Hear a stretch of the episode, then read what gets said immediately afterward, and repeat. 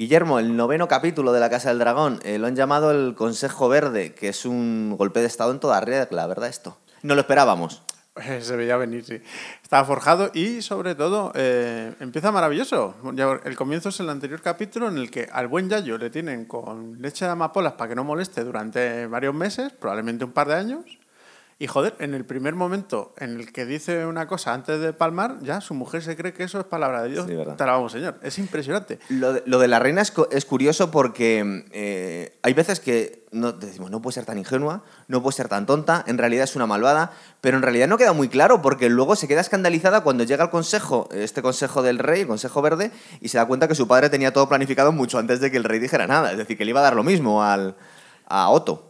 Sí, sí, pero vamos, que, que el viejo chocho de repente suelte una cosa y ya se crea que eso. Sí.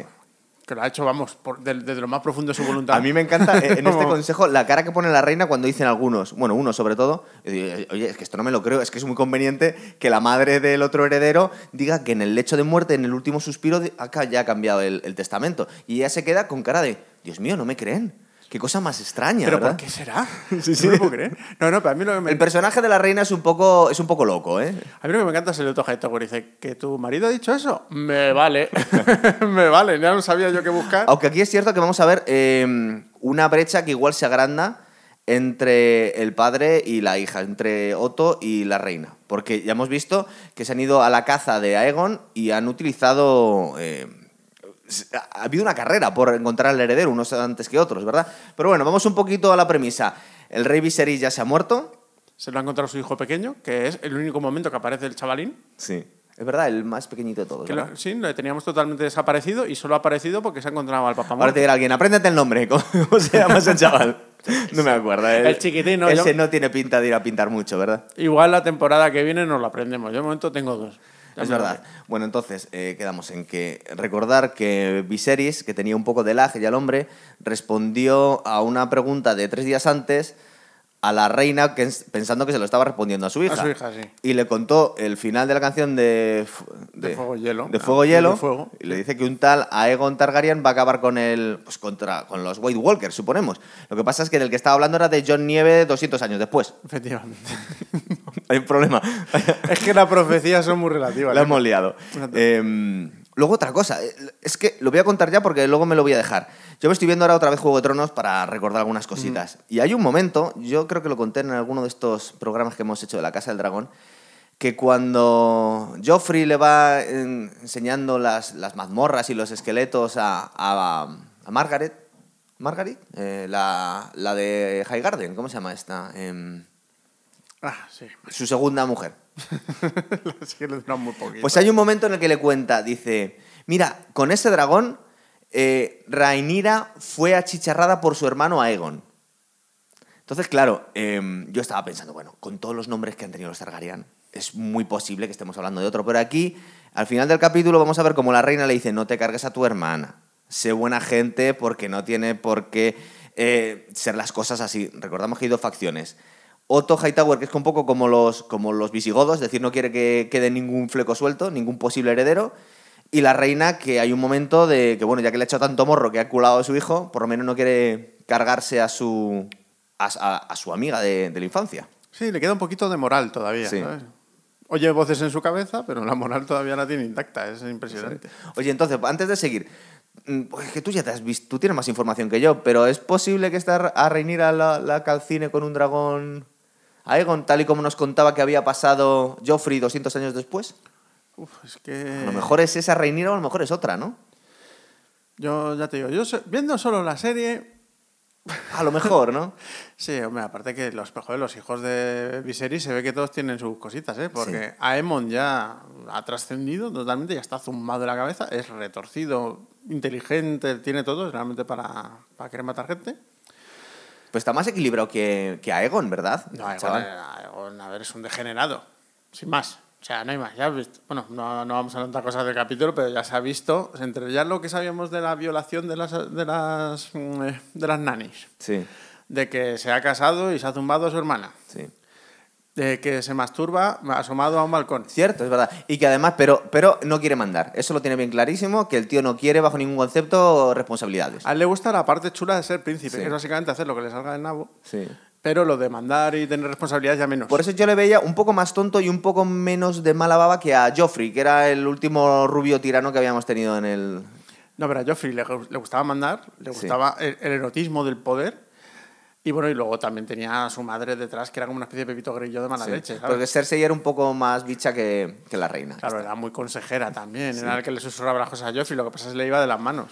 Total, eh, vamos a ver mucho paralelismo. Yo ahora que me estoy viendo también, los, eh, estoy repasando Juego de Tronos, eh, veo que nos están haciendo muchísimos paralelismos constantemente. Sí, esas cosas además le gustan a Martin. Es que se nota que sí, ya tengo, una, ya tengo una, una fórmula que funcionó para que voy a cambiarla. Y además es que muy divertido para nosotros eso. Sí. Porque estás viendo, ah, esto pasó, puede ser este el nu- el nuevo Jeffrey, puede ser este el nuevo Tyrion, ¿verdad? Sí, pero yo en este capítulo estoy viendo nuevas filias, fobias y degeneraciones que me están Sí. dejándome alucinado. ¿eh? Es curioso como algunos creemos que van a subir y luego bajan y otros parecen que serán poquita cosa y se nos ponen arriba, ¿verdad? Pero bueno, vamos a ir a este consejo verde. Eh, resulta que, que no quieren contarle a nadie que, que Viserys ha muerto porque quieren asegurarse un poquito lo que van a hacer. La reina... No sabemos de qué va la reina, se hace un poco la tonta diciendo, oye, me ha dicho al final, parece ser en el último momento que quería que pusieran a tu nieto. Dice, sí, sí, sí, todo controlado, perfecto. Y vemos el consejo, que es, este es un momento muy guay, ¿verdad? Con Christian Cole, que no podía faltar aquí, haciendo las suyas. Increíble, Está ¿verdad? en tío? todos lados. Está el Lord Comandante ahí casi como diciendo, ¿y este payo qué hace aquí? Ha tenido un arrebato de honor aquí, por fin. Que era demasiado lo que estaba pasando ahí, ¿verdad? No, me gente honorable. Tú acuérdate que cuando se ve el flashback ese en Juego de Tronos, cuando va Ned Stark y demás a rescatar a su hermana, Sí. se ven unos capas blancas, que son los últimos que están ahí protegiendo y son fieles al rey, son fieles a los Targaryen.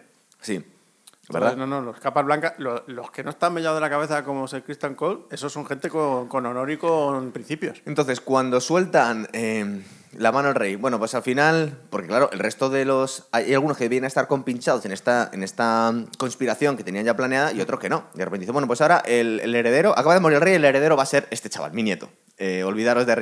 Y claro, hay dos o tres que flipan. Y hay uno que se levanta indignado y Cole le, le estampa la cabeza contra la mesa, ¿verdad? Y le no me mata. acuerdo del nombre del personaje, pero siempre será nuestro querido Palpatine. Sí. Que, ah, joder, no me esperaba yo que, que muriese así. Y aquí a la gente le aplastan la cabeza con una facilidad, macho. Sí, yo lo he visto un poco frágil, ¿eh? Porque en realidad le dice, sí, que te sientes otra vez. Y bueno, le, le mata.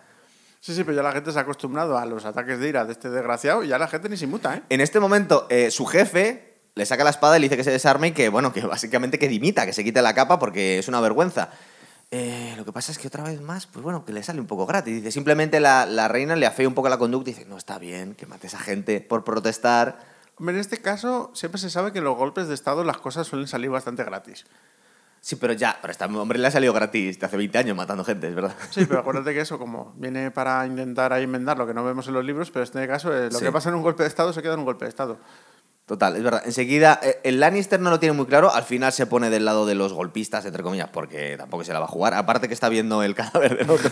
se dice... Además es que mola porque está como que se ha ido y luego Sí. vuelve y dice, bueno, venga. Entonces aquí No vemos como los dos están, tanto padre e hija están de acuerdo en el objetivo, pero están de acuerdo en las formas. El padre dice que van a, al final van a intentar sugerir a Rhaenyra y a Daemon que acepten lo que, como están las cosas, pero dicen es que no lo van a aceptar. Y dice, bueno, pues entonces habrá que matarles. Y la reina se niega. Eh, y, aquí, y aquí es... eh, Aquí en el momento se niega, es decir, no quiero que la mate porque, porque Viserys no quería matar a su hija, eso está claro. Al Lord Comandante, poco menos le dice que vaya a Rocodragón a matar A a, matar a- los Tyrion. a matarles a los dos, verdad. Que eso ya, te- ya me parto yo de cómo van a hacer eso. Sí. O sea... Igual, en- encima, igual estaba pidiendo que lo hiciera en plan eh, por la espalda, con nocturnidad Sí, y sí, alevosía. sí, porque vamos, yo, te yo que de frente tú no entras en Rocadragón. y te cargas a, a Daemon, claro. No, no, vamos. Joder, vas a pedir un huevo y casi Claro. te vas Entonces entendemos como el, el jefe de la guardia, que encima no sabía de estas conspiraciones, pues está flipando, por muy estoico que sea. Dice, yo me niego a esto, y, pero el resto básicamente se conforman con lo que hay. Y vemos en los que mm, aquí se divide la guardia del rey en dos facciones. Está la reina diciéndole a Christian Cole y a su hijo, bueno, su hijo se apunta, a que vayan a buscar a Egon. Sí. Y por otro lado está la mano del rey que coge a otros dos hermanos, creo que no sé si son gemelos, pues son hermanos. Son gemelos. Son gemelos y les manda a que busquen a Aegon, pero que no se lo digan a la reina. Sí, pero es curioso porque coge a los dos más honorables de toda la guardia. Yo Sí. creo que eso no, o no lo sabe o no sé por qué, porque luego se demuestra que son gente que también son fieles, en cierto modo, a, a Sí. la voluntad del rey. Es verdad. Y aquí empezamos a ver cómo le están buscando por la por el desembarco del rey. Es que iba a decir King's Landing. Bueno, en este caso está bien traducido. Otras veces no, más o menos. Eh, están, están intentando buscar dónde puede estar metido este y se van encontrando todas las depravaciones que hace el. Bueno, de hecho, es que al final donde le encuentran. No, donde le encuentran, no. En el último sitio donde se supone que ha estado es un sitio donde pelean niños que se dejan las uñas largas para arañarse o hacer barbaridades, ¿no? Es como un local de lucha de gallos en Tijuana, pero con niños pobres. O sea, es que es muy fuerte. Sí. Y además luego lo que se ve es que uno de los niños que está esperando para luchar probablemente es hijo de... Así que de Aegon. bueno, hay un bastardo por ahí, que bueno, ya. Pero lo dicen como la mayor naturalidad. Seguramente hay muchos más, claro, porque Hombre, con la. claro, pues, con la omnisexualidad que tiene este hombre no me extraña. Eh, y aquí vemos cómo va a haber. eh, Yo aquí estoy viendo un paralelismo entre Lord Varys y Littlefinger. Va a haber dos agencias de espionaje. Está la examante de Daemon, la chica esta japonesa, que ¿cómo se llama? Apréndete los nombres. Ya me aprendo los nombres, lo tengo aquí. Eh, aquí lo llaman el gusano blanco, que es su nombre de espía. Eso está claro. Que se- es Misarria. Que se parece un poco a Gusano. No, a. ¿Cómo se No, llamaba? Gusano Gris era el jefe de los Inmaculados. Es verdad, pues, pues son todos agusanados los dos. Son gusanicos. Y por otro lado, el jefe del espionaje de la reina es este Lord Varys. Eh, no, Larys. Ba- Larys Strong, ¿verdad? La- el, el actor porno, exacto. Entonces, recordar que en Juego de Tronos teníamos dos espías que empezaban a medrar y aquí tenemos otros dos. De repente a... ¿no? Pero a mí lo que me encanta con Laris es que nos desaparece dos capítulos y vuelve con una fuerza. Es acojonante. O sea, consigue traicionar a todo el mundo que le ve díscolo. Porque básicamente al. bueno, al noble este- abrasa a su familia, para empezar. Hombre, pero el noble este que sale zumbando, que está a punto de escaparse para dar, ya Sí. la ha pillado, a la traicionado. Recordar que están... eh, no se lo han querido contar a nadie porque no quieren que se entere eh, Rhaenyra bajo ningún concepto, porque igual empieza a... Pues monta una guerra civil que suponemos que es lo que ocurrirá el siguiente capítulo. Otra cosa que nos estamos dejando en este momento, a, ¿cómo se llama? Raena, la, la reina que nunca llegó a reinar, la encierran en su cuarto y no le cuentan qué está pasando. Y peor cuando se lo cuentan, porque se cabrea más. Sí, total. Es que todo el mundo piensa que esta mujer es tonta. O, Pero, o que. La última escena, luego vamos a, a divagar porque es muy loca. Es muy loca y no le acabamos de ver el sentido. Luego podemos divagar por qué ha hecho lo que ha hecho o por qué, sobre todo, no ha hecho lo que parecía que iba a hacer. Porque estoy viendo eh, muchísimas em, hashtags después de haber visto este capítulo que ponen Dracaris, Dracaris, Dracaris. ¿Pero qué ha pasado yo, yo- aquí? Yo lo verdad? pensé, yo lo pensé, pero ¿Qué ha claro. ocurrido? Eh, pero bueno, cuando lleguemos, ¿vale? Hasta el final. Entonces vemos la persecución de Aegon intentando encontrarle y esta... mm, ¿Cómo, cómo has dicho que se llamaba? La, la nueva maestra de espías japonesa. Bueno, que va a durar muy poquito eso. Es que... ¿Tú crees que va a durar poco? Misaria. Misaria era una de los, de los cyborgs en Ex Machina. Cierto es. Hace 10 años, fíjate. No, Curiosidades es que en las series te pones de repente y dices, joder, esto Me me suena suena. algo, mogollón. no me, por ejemplo, el Lord Comandante se le ve en todas las series de, de época. Yo lo he En visto mucho. Outlander, eh, y en Locan Stock, en sitios así. man, Es el típico británico cabreado, ¿no? Sí, porque además es que es escocés y entonces todos los actores escoceses que los quieren sacar así en plan suburbial con esos acentazos. Lo imaginas en Snatch, en Locan Stock, ¿verdad? Sí, es muy de, del cine de Guy Ritchie, el tío, sí. Sí, o ya te digo, sale, sale en Outlander. Claro. Haciendo de, de cacique del clan. ¿Cuál era? Mackenzie. Aquí lo que le hemos visto muy contenido hasta ahora. Es decir, ha, ha tolerado bastantes atropellos hasta que al final se ha visto indignado porque querían que mataran al heredero, así por la buena. Sí, o sea, quieres matar a quien técnicamente le debo lealtad. Claro, exactamente. Aparte, hay un momento en el que dice, bueno, es que si no hay rey. Cuando haya rey, pues haré lo que me mande, pero es que ni siquiera hay rey. De todas formas, yo aquí veo, eh, ya sé que a la gente le enfada, pero yo aquí veo una falta de respeto por la ley brutal. Aquí eh, se hace un poco lo que le da la gana a toda la gente en, en la corte, ¿verdad? Sí, sí, no, esa corte es una maravilla. Es el amor. No sabemos si hay ley sálica, si no, quién hereda, quién no, si hay un bastardo, qué es lo que ocurre, a quién se puede matar y a quién no, y quién da las órdenes. Eh, no sé, no, no tiene mucho... El derecho constitucional de Westeros no hace mucho caso a mí. No, y si te susurra algún viejo chocho, ya con eso te vale también. Sí, sí, total. O sea, lo firmado no vale para nada. Es verdad que aquí vamos a. Yo veo dos, no sé si contradicciones, pero dos cosas que van a dar mucho debate. Primero, la reacción de la reina, lo que está haciendo la reina, que como no la vemos muy convencida de lo que hace, es un poco loco, porque claro, eh, nos extraña sobre todo que se extrañe que a la gente no la crea, por ejemplo. Sí, pero a ver, tiene- se supone que tiene moralidad. Sí, de repente lo, lo ha visto, claro, lo ha visto como, co- casi como una misión divina porque se la ha encargado su marido en el hecho de muerte. Cuando se lo dice su marido, que lo susurra, tú fíjate que se levanta de golpe y hace, vale, recibido, y se va. Ni siquiera se queda un rato con él. No, ¿Para qué? ya que lo ha dicho, ya está todo Ah, clarísimo. no vaya a ser que se te pase. Claro. Y, pero bueno, pero sabe que su hijo es un disminuido.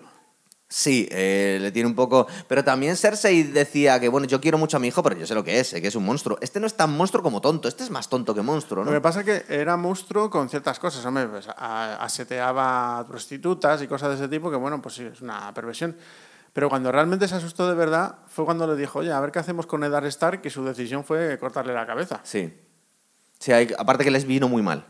Sí, hombre, pro- provocar, Fue un problema. provocar una guerra civil de repente por matar al patriarca de los Stark no está bien. Total. Además que tenía, creo que en ese momento ya tenían de rehén a su padre, al padre, al padre real de Joffrey. Es un problema haber matado al rey más valioso que tenías, pero era así de loco este, este Joffrey. Vamos a ver muchos paralelismos. Bueno, le ofrece esta Misande, ya la tercera vez, lo tenemos que decir bien, Misandri, sí, Misandri, eh, a, a Otto. Misaria. Misaria, perdón, con- que ven en todos, eh, se están, em, se están camuflando todos en, en el desembarco del rey. Hombre, los Targaryen es normal porque cantan mucho entre el, entre el pueblo. Pero bueno, ojo, Otto Hightower también viene tapado para que nadie sepa quién es. Y está negociando con esta chica que le está viniendo a decir que sé dónde está el... Bueno, el que dices tú que es el heredero al trono. Las capuchas en Juego de Tronos son como las gafas de Clark Kent. Sí. Es de puta madre. Te pones una capucha ya eres invisible para el mundo. La gente no sabe quién eres, ¿verdad? sí. Eh, ¿Y qué más? Y por otro lado vemos como que quieren sacar de... eh, bueno, bueno, espérate, vamos a ver. Ah, Les ha dicho dónde lo tenían, que lo tenían como debajo de, de una mesa en una catedral o algo por el estilo, ¿verdad? Tenían- Estaba escondido. un septo de estos, algo parecido. Sí. Y el tío casi llorando dice, yo no quiero ser rey, dejarme en paz, yo quiero seguir haciendo quiero, lo que hago. yo quiero seguir follándome todo lo que pueda. Ha habido un momento en que este a Aemon Targaryen le ha dicho a Tristan Cole, a Cole, ¿verdad? Eh, Oye, pero vamos a decir que no lo hemos encontrado. Si yo sí voy a ser mucho mejor rey que mi hermano. Y con todo lo cabrón que tiene pinta de que va a ser, mm, tiene razón. Es decir, por lo menos mm, tiene un dragón más grande, sabe pelear. Yo creo que incluso igual no tiene tan mala baba, porque ese tío tiene cara de cabrón, pero no sabemos si realmente es muy mal bicho. No, a ver, es un tipo extremadamente inteligente. Por eso es la antítesis de su primo, vamos, de que ya no será tío. Ya Que no nos liamos aquí un poco. Porque, bueno, no, sí es tío porque es hermano del padre. Que, que vemos que van a ser, eh, seguramente intuimos que van a ser los grandes rivales en esta guerra. El tío y el sobrino, ¿verdad? Eh, Aemon y Daemon. Sí, pero Daemon todavía se supone que está muy por encima de Daemon porque se cagó mucho en la comida familiar, el otro Sí. cuando se le encaró. Pero además es que le, le sorteó con una mirada solo. Y se quiere car- cargar a Christian Cole, que lo estamos deseando todos, a ver qué pasa con este tío. Que le tiró de- del caballo y ha matado gente en sus narices. Se ve que le tiene ganas, ¿verdad? Sí, sí, no, porque acuérdate que lo que pasó fue que cuando se estaba pavoneando Daemon, el otro le atacó por la espalda, cosa que es muy de hacérsela a Daemon, porque él tampoco es que sea... El tío más noble en los... No, la- no, las reglas de los torneos también se han pasado por. Eh, pero es que que alguien le haga daño con su propia medicina cuando eres un tío retorcido te jode mucho. Es verdad, ¿qué es lo que vemos? Que cuando. Aquí vemos, entre comillas, todavía no son facciones, facciones, pero yo apuesto a que lo van a acabar siendo la facción de la reina con la facción de la mano. Eh, está eh, Christian Cole y Aemon cogiendo, queriendo coger a Aegon y llevándosela a su madre, y los otros dos que se lo quieren llevar a la mano al rey, ¿verdad? Sí, como para darle un enfoque diferente a la, a la coronación. Sobre todo digamos. eh, porque lo que está en juego es que maten o no a Rhaenyra. Eso parece ser que es la, la- la discusión que tienen entre estos dos, que lo vamos a ver después. ¿Qué es lo que ocurre? Que estos dos hermanos, que dices que son gemelos, se dividen aquí incluso. Uno está peleando con Christian Cole y el otro se queda arriba de las escaleras pensándose lo que está viendo. Y al final está viendo que los dos están peleando, pero por poner a un traidor en el trono. Y el tío elige irse y vemos como una escena después libera a Raena, ¿verdad? Sí, porque, a ver, es que es lo que te digo. Han cogido a los dos más honorables de toda la guardia Sí, y los han puesto a hacer cosas turbias. totalmente. Entonces, claro, Recuerda que en este momento to- el pueblo todavía no sabe que se ha muerto el rey. no, además está Encima. hecho todo orquestado para que se haga de esa manera. No, entonces ellos de repente, en ese viaje, en esa epifanía buscando a Aegon, ven el grado de degeneración y realmente lo poco honorable que puede ser este tipo como rey. Sí. Además ven que hay una confabulación de los otros hijos del rey. O sea, se ve que hay una intriga, un tal- una cosa chunga realmente. Y, que- y que ni siquiera la reina y, y su madre, y, su padre, perdón, la mano tampoco están de acuerdo. Tampoco están de acuerdo. Entonces, claro, este hombre, el gemelo, dice, espérate. Me largo. ¿Por qué me largo de aquí por esto? no? E intenta liberar y sacar de- del Red Keep, ¿verdad? La- ¿Cómo le llaman? ¿Fortaleza Roja? ¿Le llaman? Fortaleza roja. Bien. por si acaso. Em, intenta sacarlo por la noche a Raena, con una capucha también, como Dios manda. Y nos comentan que ahora eh, la reina es la que se ha hecho con, con el heredero, con su hijo, y, le, y le, le exige a su padre, no sabemos si le va a hacer caso, que no van a matar a Reinira. Es decir, eso es un poco como la discusión que tenían. Dicen, vamos a intentar eh, ofrecerles que, que acepte las cosas tal y como se las estamos imponiendo, pero que, que supongo que se está arriesgando a que haya una guerra civil, pero que no quiere matarla sin avisarla, no quiere mandar un asesino. No, además lo que pretenden básicamente es que cuando vayan ahí a darle caña será con el, con el dragón de su hijo, con las facciones ya muy establecidas, con un ejército en las puertas de Rocadragón. Entonces es por eso ese hermetismo, intentando que nadie salga, para que no, para que no avisen a los Targaryen. Pero esta, mm, la, la jefa de espías eh, japonesa sabía entero que había muerto el rey. O sea que se está filtrando de alguna forma las cosas. Lo que tiene en Juego de Tronos en su mundo es que si alguien sabe de qué van las cosas son las prostitutas. Mm. Es verdad. Esta es como la nueva SAE también, ¿no? Sí, pero a ver, punto. a ver, acuérdate que ahora, después de todo esto, antes de la coronación y demás, lo que ocurre es que nuestro amigo Laris Strong, es que nunca puedo decir normal su nombre, me- me- siempre es un tío pornógrafo. Sí. Tiene una conversación con la reina. Y ahí vemos el grado de obsesión de Laris con la reina. Porque empezamos a entrar de repente en un espectáculo fetichista. Ah, sí, que se le queda mirando los pies. bueno, que bueno, se le queda mirando los pies la primera escena, luego la se- la segunda es un poco más chunga. La mujer se está de espaldas y el tío se está tocando. Claro, empieza a quitarse las medias y de repente, pues eso se masturba mientras. Sí. Eso, bueno, cada cual busca la recompensa donde puede. Bueno, Pues y- se la está jugando un poco. Queremos pensar que si igual se da la vuelta a la reina, igual que en desgracia, ¿no? eh, no sabe perfectamente lo que está pasando. Lo que pasa a esta mujer, yo qué sé, es que es la Sí, moral. porque le- le- le- les tiene un poco, a- tanto a, a Christian Cole como a este, les está un poco manejando también incluso sexualmente, Sí, ¿verdad? sí. Es decir, es- dice, estos, yo sé que estos están enamorados de mí. Mira, a esta mujer yo creo que realmente... No se entiende ni ella, porque va de puritana, pero luego hace barbaridades también. Sí, pero yo entiendo que quiera que Laris no pase de los pies. Oye, O sea, prefiero sí. alimentar no porque vaya tela. Entonces tú date cuenta que otra de las cosas que ocurre es que le dice que va a solucionar el problema del espionaje. Sí, porque dice cosas- que quiero que mandes tú, no, no mi padre con, con sus espías. Claro, quiero y- que tener yo mis espías. Y luego aparece la imagen de otra vez uno de los encapuchados de Laris, Sí. de esos encapuchados sin lengua, y se ve un edificio ardiendo.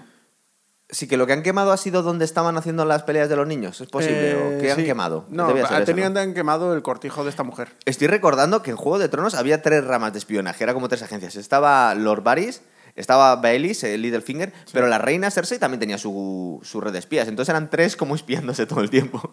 No, claro, eran unos completos brutales. Entonces, ¿Verdad? a ver, como Laris básicamente cada vez que le encargan quitarse a alguien encima, le suele quemar en su casa con él dentro, es por lo que yo empiezo a Bueno, pensar suele, que estamos haciendo un patrón, lo ha hecho una vez solo con su hermano y su padre. Pero la Qué mal piensas, Guillermo. le ha cogido, le ha cogido. Le ha Porque, cogido gusto. Te digo, hemos visto a un sicario encapuchado saliendo de un edificio ardiendo. Entonces Sí. hemos de asumir que la red de espionaje ha muerto quemada. Por eso yo Ah, te digo que... ¿Tú crees que igual ya ha muerto? Es lo que intenta darnos a entender. Lo que pasa que aquí lo de escapar in extremis también se hace mucho en esta serie, entonces no sabemos. Y encima enfadada. Hombre, Claro. no, sí, te entendería que sí. Claro, entonces. eh, y bueno, vemos cómo va a haber la, la coronación. Una cosa que me sorprende. Bueno, me sorprende, ya lo habíamos visto en Juego de Tronos, pero aquí como que canta más.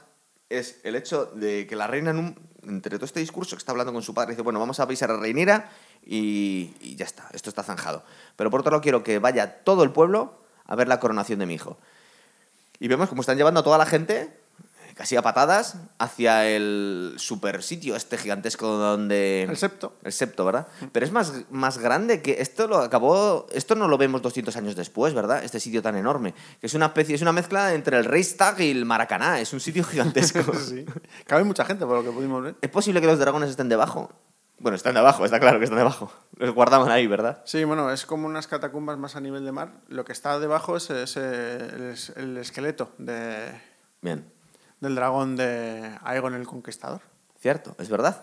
Eh, entonces vemos en una ceremonia, está muy chula, está muy guay, Sí. ¿verdad? Ah, bueno, lo que te iba a decir que me sorprendió mucho de cómo ponen a la gente es que son chusma. Es gente, eh, no solo vestidos con harapos, sino que les ponen poco más que como si fueran orcos a los plebeyos en Juego de Tronos. Es decir, les da exactamente igual, no solo les tratan fatal, sino que lo vamos a ver ahora después, eh, que pretendía Raena y lo que ha conseguido ha sido pues pisotear a un montón de plebeyos que les habían obligado a ir allí, ¿verdad? A ver, solo con los cascotes han tenido que morir 200. Total.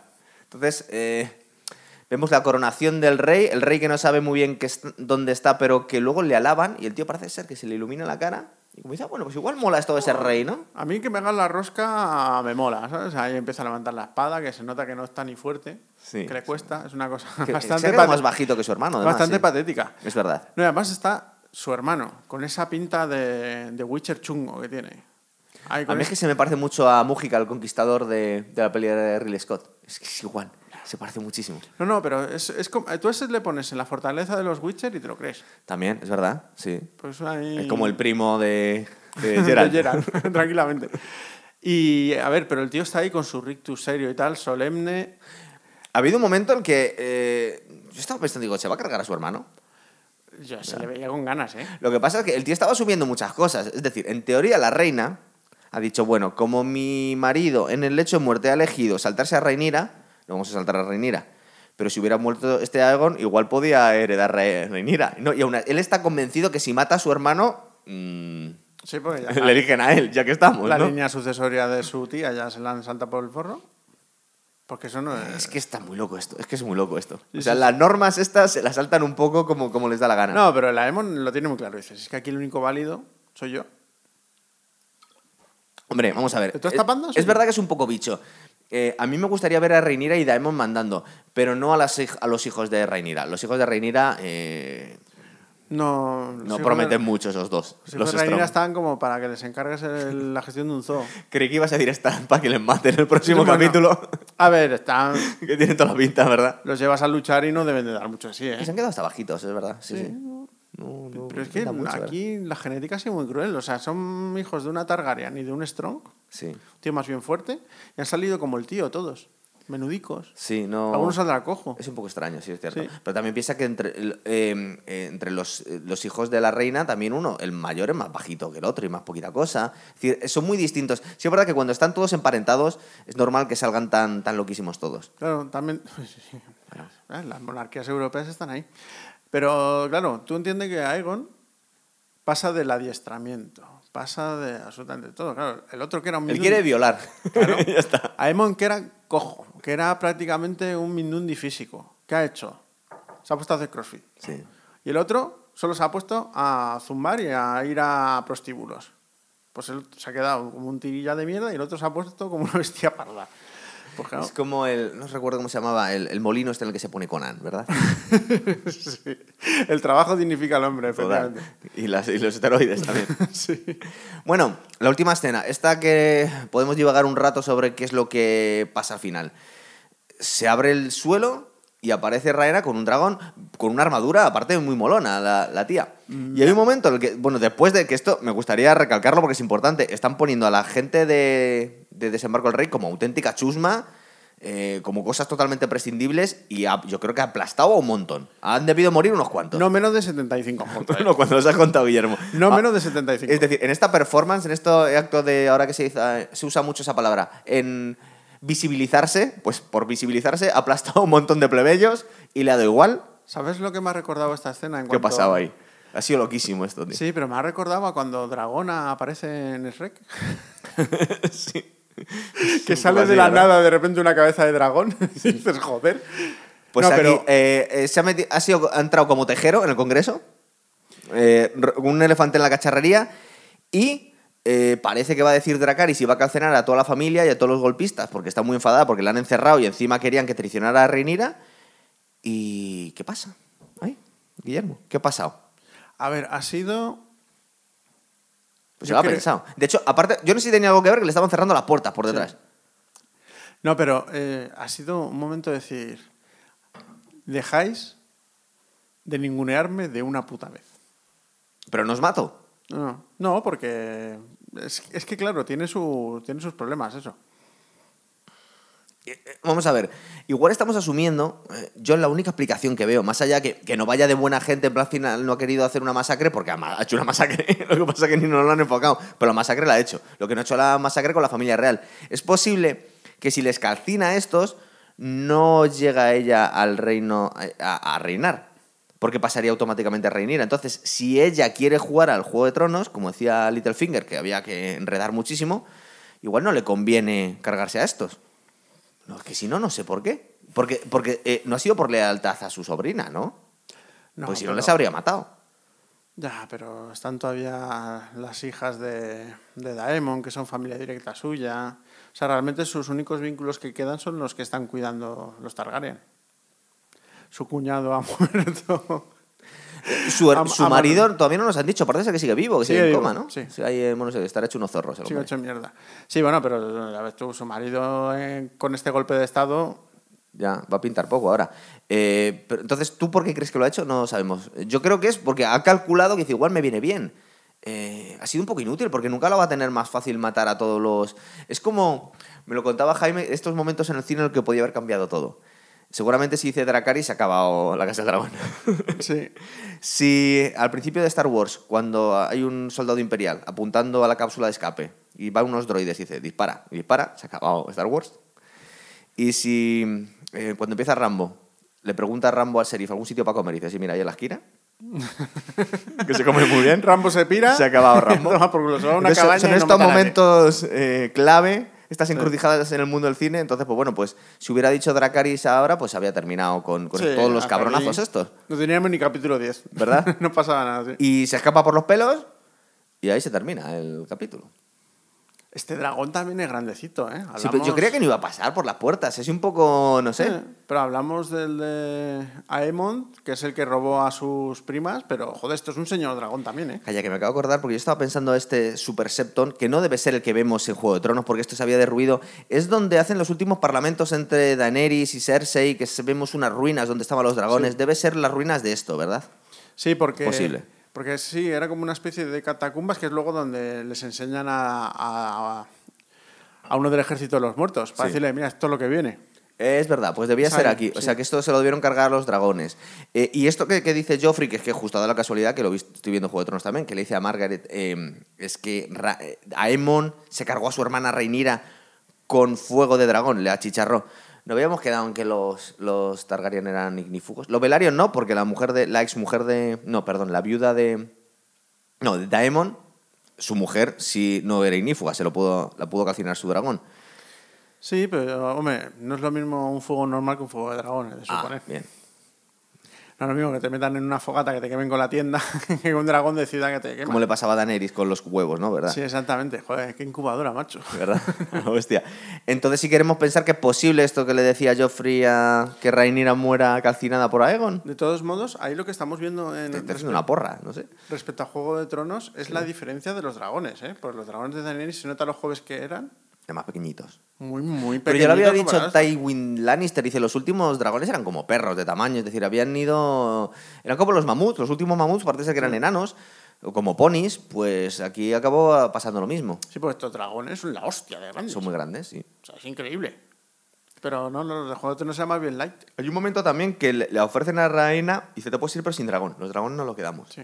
Y ella se escapa con el dragón. De todos modos, a un Targaryen quitarle el dragón es como decirle que no vale para nada ya. Claro.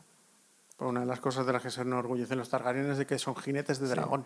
Entonces, ¿tú estás de acuerdo conmigo en que tanto la posición de la reina, que es un poco como, chicas, que no sabes, a ver si te aclaras, como esta última eh, elección de no matar a, a la gente de reina, pues nos ha dejado un poco con el culo torcido, por lo menos. Sí.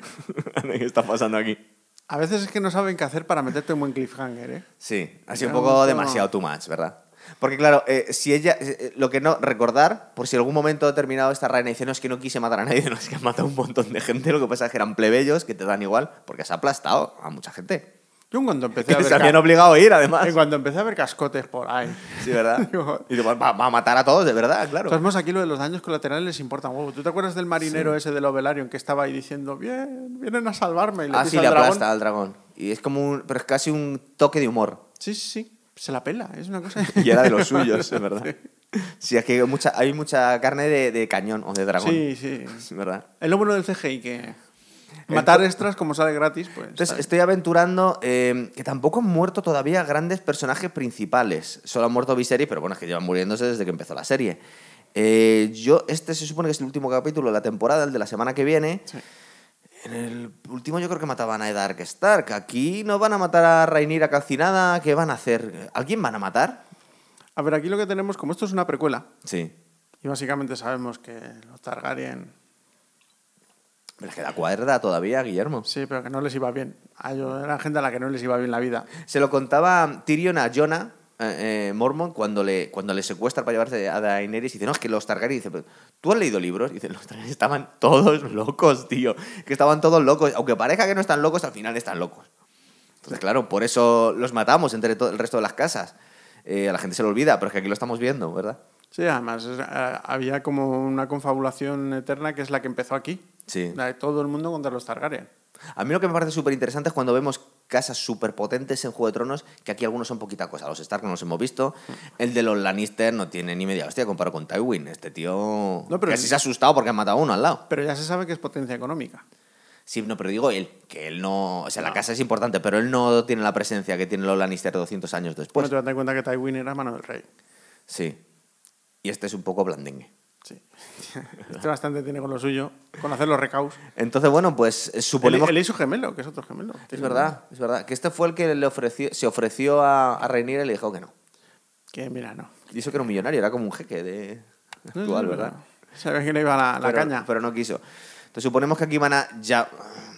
Bueno, no sé, es que ¿a qué apostamos? ¿A que, a que es una guerra civil abierta al 100% o que matan a casi todos y se vengan a alguien como los Stark que caían todos y nos quedaba Jon Snow y poco más? Nos quedaba Jon Snow y Arya Stark, bueno, y Sansa, bueno, Sansa a su bola, Sí, Sansa sobreviviendo a violaciones, a Sí. eso es. Pero mataban mal. un montón de Stark. Y claro, yo esto, acordándome de lo que dice Joffrey, que pasó 200 años después, pues igual matan a Rhaenyra y se queda Daemon él solo para intentar vengarse. Mm. Por ejemplo, te vale, ¿no? A mí me molaría. Sabemos que no va a acabar bien de ninguna manera. Es que como hay tantos paralelismos, también quiero ver quién es el Jamie Lannister de esto. Es decir, uno que era un cabrón creído y al final acaba, mm, con los palos que le da la vida, acaba convirtiéndose en muy buena persona. Eh, aquí también sí. tenemos que ver alguna algún, de- transformación, algún ¿no? desarrollo de moralidad espontánea, ¿no? Sí. Igual es la reina. La reina es que tiene una bofetada porque dice, "Vaya, chica, a ver qué quieres, ¿sabes? Porque de repente te sorprendes que tu padre es un cabrón. Christian Cole no va a ser, ¿eh? No, Te digo que se necesita mucha Porque terapia. va peor, va se peor. necesita mucha terapia. es verdad. Muy bien, chicos, pues lo dejamos aquí pensando en el último capítulo la temporada, la semana que viene, ¿vale? Con, con muchas ganas de ver. Muchas ganas, sí. Venga, hasta otra, Venga, chicos. Hasta luego.